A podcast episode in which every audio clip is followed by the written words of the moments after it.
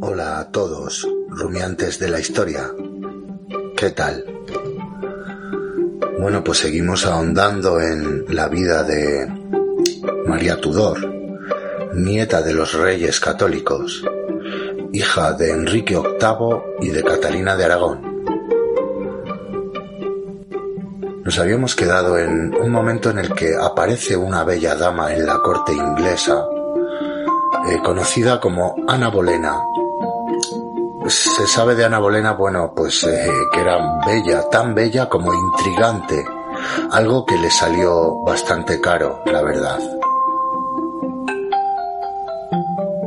Bueno, pues en este punto de la vida de María Tudor, en el que llega Ana Bolena, eh, la madre de María, es decir, Catalina de Aragón, es confinada en el castillo de Kimbolton por Enrique VIII.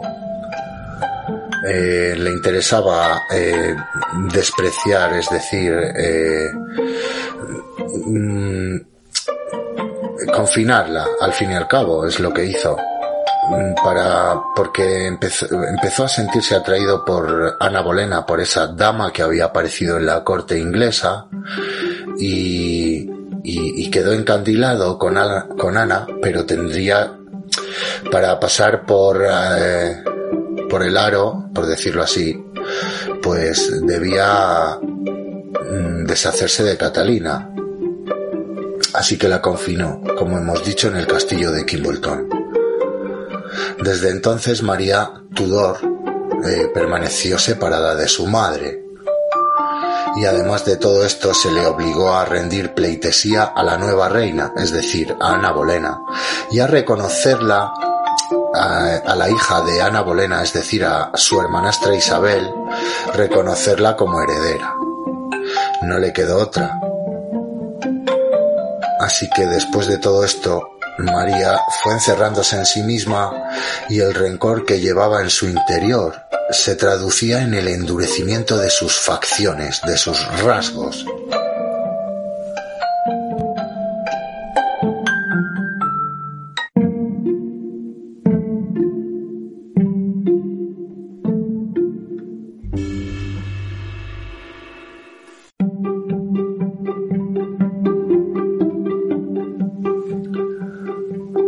Bueno, pues llegamos a un punto de la historia, de esta historia, en el que Enrique VIII está enamorado de Ana Bolena y quiere casarse con ella.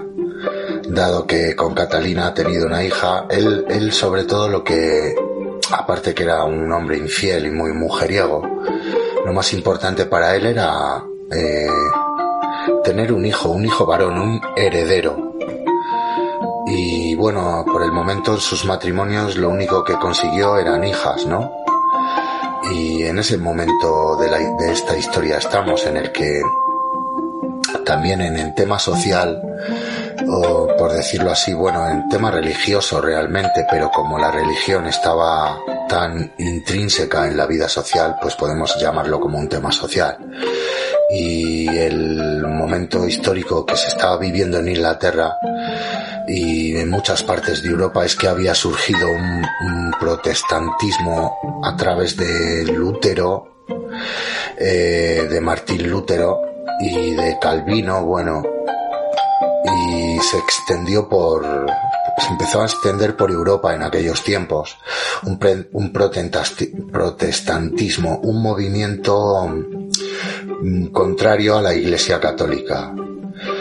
Y, y bueno, pues eh, Enrique VIII, como recibió negativas del Papa para el divorcio con Catalina de Aragón, porque le interesaba divorcio, que le reconocieran ese divorcio para legitimar su matrimonio con Ana Bolena.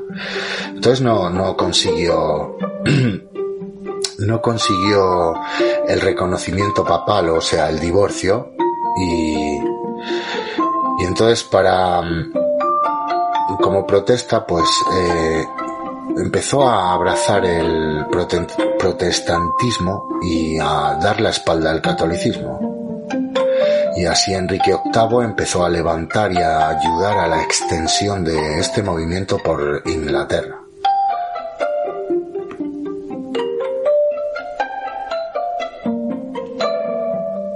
A María, bueno, pues a María tenemos que Catalina está encerrada en el castillo de Kimbolton y, y María, la hija, eh, está, no está confinada, no está presa, pero, pero sí que se le aplican varias, varios impedimentos como que no se le permitía practicar su religión católica. Tampoco le permitieron acudir, perdón, no le permitieron acudir a la cabecera de su madre durante su agonía, poco antes de su muerte, y estuvo obligada por su padre a aparentar indiferencia ante la corte y aceptar la prohibición de vestir luto.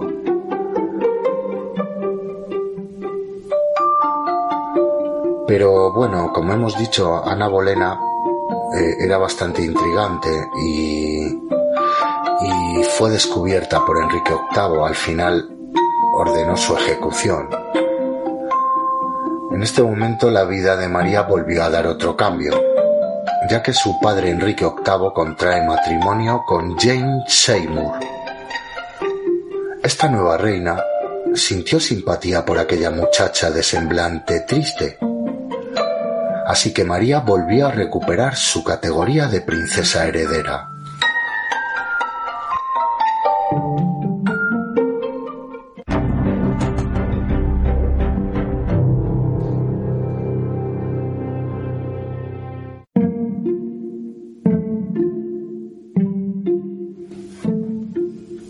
Pues nos habíamos quedado en que Catalina recuperó eh, su categoría de princesa heredera gracias a esta nueva mujer de Enrique VIII, Jane Seymour, y, recupera un poco de la dignidad perdida, por decirlo así, bueno. ¿Qué sucedió? Que en 1536, es decir, pocos años después, la vida de María vuelve a dar otro cambio. ¿Por qué? Porque muere eh, muere su protectora. Murió en un parto, ¿no? Al dar a luz al ya por fin heredero, futuro heredero Eduardo VI. Por fin Enrique VIII consigue un heredero varón, pero pierde a su mujer, a Jane Seymour.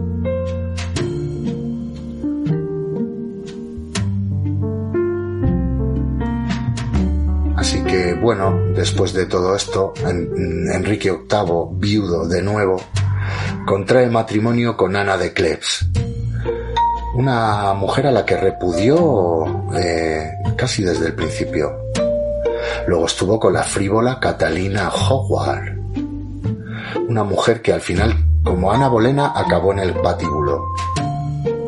Y finalmente se casó con Catalina Parr, una mujer sensata y entrañable que acogió a sus hijastras y al pequeño Eduardo.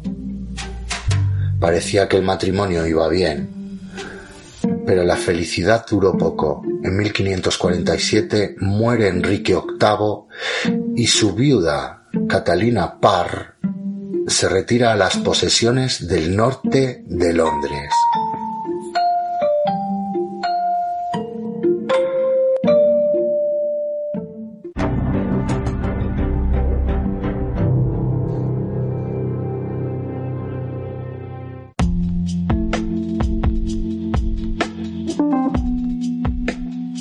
Y hasta aquí el segundo capítulo. Hemos terminado el segundo capítulo de la historia de María Tudor. Tenemos a Enrique VIII, que es un hombre muy mujeriego, se casó siete veces. Eh, aparte de todas las amantes que tuvo, bueno, pues un personaje bastante, bastante oscuro, Enrique VIII, pero con mucho poder. Y nada, tenemos a María, que, que anda entre todo ese vaivén de sucesos, eh, ya que su padre está constantemente divorciándose o ejecutando a sus mujeres y, y, dependiendo de cómo estuviese la corte en ese momento, con toda esa convulsión, pues así le pintaba a María. Y bueno, eh, vamos a ver en futuros capítulos que nos siguen comentando ¿no? sobre esta mujer en esta historia. Nos vemos. Un abrazo.